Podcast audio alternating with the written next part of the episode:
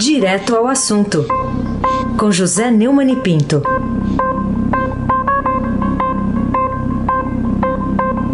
Oi, Neumani, bom dia.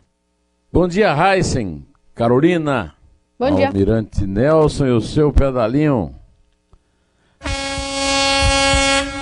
Bárbara Guerra, Frânio, Vanderlei, Clã Bonfim, Manuel, Alice Isadora. Melhor ouvinte, ouvinte da Eldorado 107.3, Raíssa Abac, o craque. Bom, Neumann, tivemos a primeira morte por coronavírus no Brasil, confirmada ontem. Vo- Você acha que essa morte acabou influindo na decisão do presidente Bolsonaro, que mudou um pouco a postura, até criou uma comissão para cuidar dessa crise da pandemia? Bom, é, ontem foi comunicada que anteontem morreu um, um homem diabético e hipertenso num hospital particular de São Paulo, um hospital de grife, né? aos 62 anos de idade, mas há mais seis né? que já que morreram, que são suspeitos e que os testes estão sendo feitos. É, cinco em São Paulo e um no Rio. É, estão aguardando a confirmação, são 291 casos, como acaba de dizer a, Carolina. Eu, apesar de. Eu tenho 68 e 10 meses. 60, desculpe. É 68 anos e 10 meses é, que eu é, estou então na idade desse morto, mas não me, não me moveu nada do que eu já resolvi há muito tempo e tive ajuda tanto do Estado quanto da TV Gazeta para poder trabalhar em casa. Desta vez, o Bolsonaro agiu corretamente em é, assumir alguma coisa. Agora, a publicação de, do decreto instituindo o Comitê de Crise para Supervisão e Monitoramento dos Impactos é, da Covid-19 é uma demonstração de que Bolsonaro ele é, é muito brabo, eh, ataca os inimigos com muita eh, pertinácia, mas na hora de assumir a responsabilidade numa crise grave, ele transfere para o máximo de gente que ele puder. 15 ministros, além do presidente do Banco Central, do presidente da Caixa Econômica, da Anvisa, coordenador do Centro de Operações de Emergência e Saúde Pública, da Secretaria de Vigilância em Saúde do Ministério da Saúde. Pelo amor de Deus, essa gente não pode nem se reunir. Será que esse cara não se convence de nada dessa coisa? Ou articular e monitorar as relações? Tudo depende dele. Dele, exclusivamente dele. A reunião desse grupo compromete a saúde de todos os seus componentes e de todas as pessoas que tiveram é, qualquer contato com elas. É, Será que não dá? o Bolsonaro é burro ou é louco? É, é claro que eu não vou pedir para ele ouvir a entrevista. A entrevista de Mônica de Bolle é, para o Emanuel Bonfim, que está no, no podcast Estadão Notícias, é simplesmente brilhante. Eu recomendo a todos os nossos ouvintes que ouçam. Vai lá no podcast, porque estamos em guerra. Aliás, não foi só ela, não, mas na frente a gente vai mostrar outros que estão falando isso. Carolina Ercolim, tintim por tintim. Neumani, a decisão do governador de Goiás, Ronaldo Caiado, que é médico, de mandar fechar o comércio no seu estado, dá, na sua opinião, razão ao Bolsonaro, que acusou os governadores de estarem prejudicando a economia? É, Carolina, os representantes dos shopping centers de Goiânia e de lojas da região decidiram acatar um decreto do governador Ronaldo Caiado, do DEM, e vão fechar as portas por 15 dias em ação contra o coronavírus. Eu devo avisar que isso é fundamental. Agora, talvez não seja suficiente. É fundamental, mas olha, eu ouvi a entrevista do Mandetta, o ministro da Saúde ontem, e ele fala que o platô, deve, o platô é aquela. A curva vai parar de subir vai fazer um platô em agosto. Agosto. Que vai deixar de ser o mês do desgosto, caso isso realmente aconteça. É, os estabelecimentos vão parar as atividades a partir é, de amanhã. A medida vale para todos os shoppings de Goiás. E, e no caso dos shoppings, as áreas de alimentação funcionarão. É, eu quero lembrar que o Bolsonaro que o, o Caiado foi estrepitosamente vaiado pelos manifestantes bolsonaristas domingo, exatamente por defender esse tipo de coisa, e lembrando que ele é médico. Enquanto isso, o Bolsonaro dava uma entrevista exclusiva à Rádio Tupi, dizendo que isso tudo é uma histeria. Ontem ele mudou para alarmismo, que é o mesmo, né? e que os governadores prejudicam a economia. No caso, ele estava citando especificamente o Ronaldo, que é aliado dele, o Caiado, que votou nele. Né? E acha, ele acha, ele, ele acredita numa lenda que contaminação criará imunidade.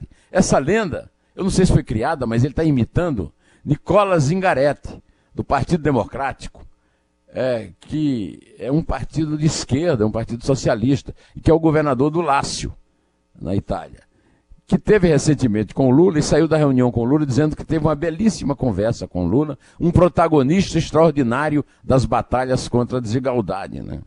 Isso no dia 13 de fevereiro. É um, é um mentiroso. Ele contraiu a, a, o, o, coronavírus e saiu dizendo pela, pela Itália que ele se orgulhava disso porque está contribuindo para a, a imunidade, está contribuindo para a morte de pessoas. Uh, será?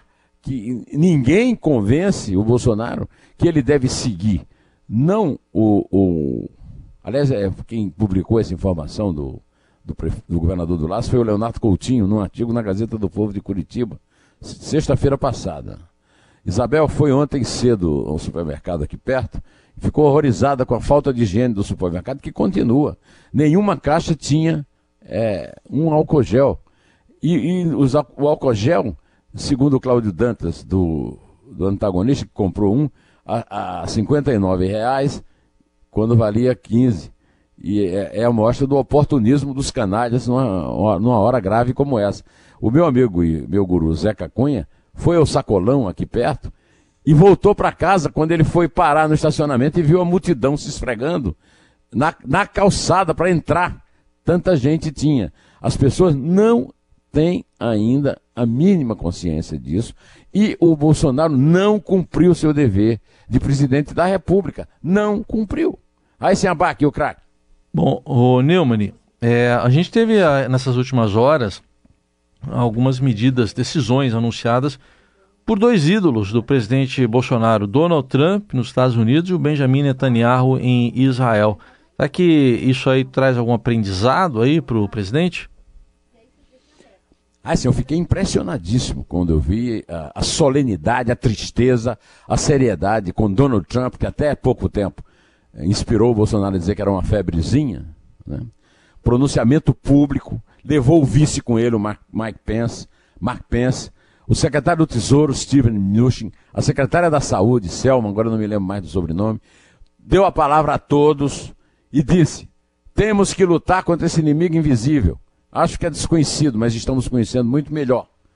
Isso foi na Casa Branca, é, numa entrevista coletiva em que foram respondidas perguntas.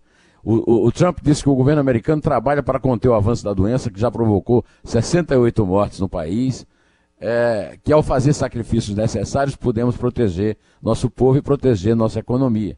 O vice-presidente dos Estados Unidos, o Mike Pence, Mike Pence, não é Mark, pediu aos americanos que coloquem as novas ações em práticas pelos próximos 15 dias. O secretário do Tesouro fez uma comparação impressionante. Ele disse que a atual situação é muito pior do que o 11 de setembro foi para o setor aéreo. Benjamin Netanyahu está tomando providências radicais, inclusive está abrindo um debate sobre o direito à privacidade para poder usar é, tecnologia de espionagem para detectar coronavírus. O Bolsonaro deveria ter a grandeza dos seus ídolos na hora da necessidade, mas até agora mostrou que isso está longe de acontecer. Carolina Ecolim, tintim por tintim. Neumani, outro assunto para a gente tratar aqui contigo. Opinião sua sobre a decisão do prefeito de São Paulo, Bruno Covas, de se mudar. Vai sair da casa dele e vai morar no gabinete. Você sabe que eu não sou nenhum fã do Bruno Covas, mas sou fã dessa atitude dele. Ele, ele passou a dormir na prefeitura para acompanhar 24 horas por dia, 7 dias por semana, a extensão dessa questão na cidade fez uma coisa realmente, um, deu um exemplo de líder.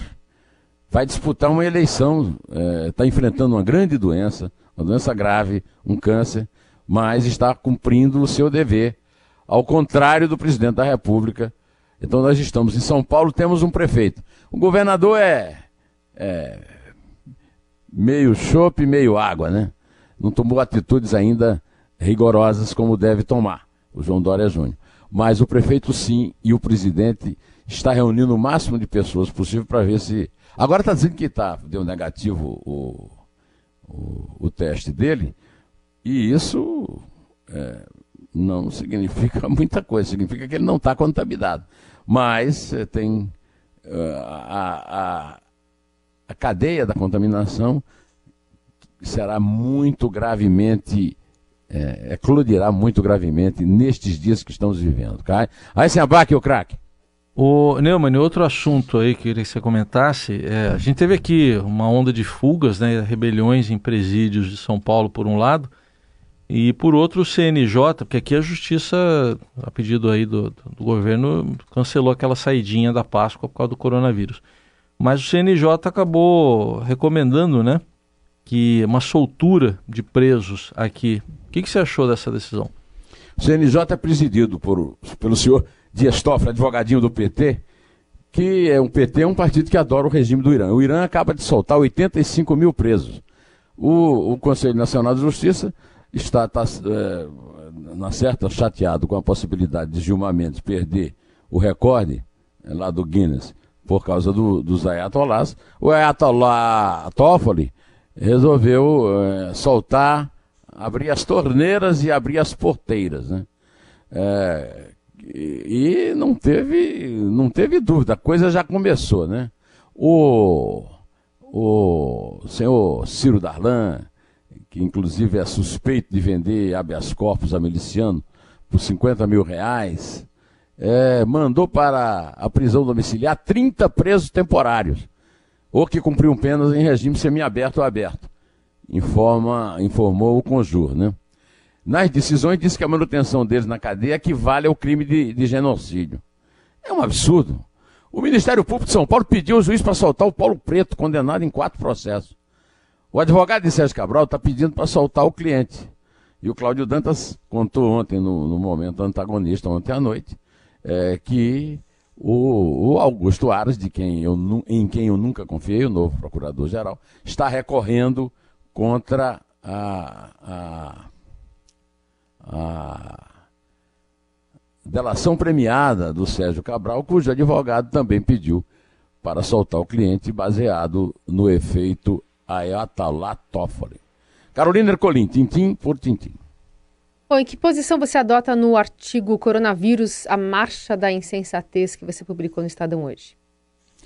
Eu publico quarta-feira sim, quarta-feira não, um artigo na página 2 do Estadão. É. E, o de hoje chama-se Coronavírus, a Marcha da Insensatez. A Marcha da Insensatez, Carolina, você sabe, é o título de um dos clássicos da história moderna da Bárbara Tushman a respeito de guerras. É, eu, no, na linha fina do meu artigo, resumo da seguinte forma. Apoio de Bolsonaro a si mesmo é mais perigoso que tentativa de Collor de evitar impeachment porque implica risco de vida para as pessoas. E digo também, escrevo no artigo, indo ao encontro dos manifestantes à porta do palácio e ainda levando de testemunho o presidente da Agência Nacional de Vigilância Sanitária, Anvisa, Antônio Barra Torres, um reales bajulador que teve a audácia de argumentar que tinha ido ao palácio para tratar de assuntos eh, particulares, Bolsonaro comprova mais uma vez que governa para seus devotos e não para todos os brasileiros como deveria ser. Esse é um grave pecado cívico. Esse artigo termina com o último parágrafo do grande clássico da literatura, A Peste, de Albert Camus. É, só que com a morte do brasileiro, a morte de um brasileiro, é, eu resolvi ler aqui no programa, não o parágrafo que eu publiquei no artigo, mas um verso que é muito conhecido, do grande poeta inglês John Donne. Nenhum homem é uma ilha inteiramente isolado. Todo homem é um pedaço de um continente, uma parte de um todo. Se um torrão de terra for levado pelas águas até o mar, a Europa fica diminuída, como se fosse um promontório, como se fosse o solar de teus amigos, ou teu próprio. A morte de qualquer homem me diminui, porque sou a parte do gênero humano. E por isso não pergunte, por quem os sinos dobram? Eles dobram por você. Eles dobram por nós. Esse é um grande título de um excelente romance do Ernest Hemingway sobre a Guerra Civil Espanhola e também é, é uma música de Raul Seixas. Não adianta nada esse ler isso, eu leio porque eu eu, eu tenha noção do que eu estou cumprindo o meu dever, meu dever de comunicador, de jornalista, e estou cumprindo meu pacto de confiança com todos vocês. Equipe da rádio, a empresa que me deixou ir para casa, e todos vocês que me ouvem. Porque na hora, infelizmente, eu vou ter razão. E ter, vão ter razão o Trump, o Caiado, o Covas, e não esse presidente da República que quer ser o, o dono da, da, da coca, o rei da cocada preta, e na hora que tem que assumir uma responsabilidade grave, transfere para 30 pessoas se reunirem e provocarem mais a possibilidade de expansão do inimigo invisível, do bacilo. Carolina, conte, por favor. É três? É dois. É um. Em pé.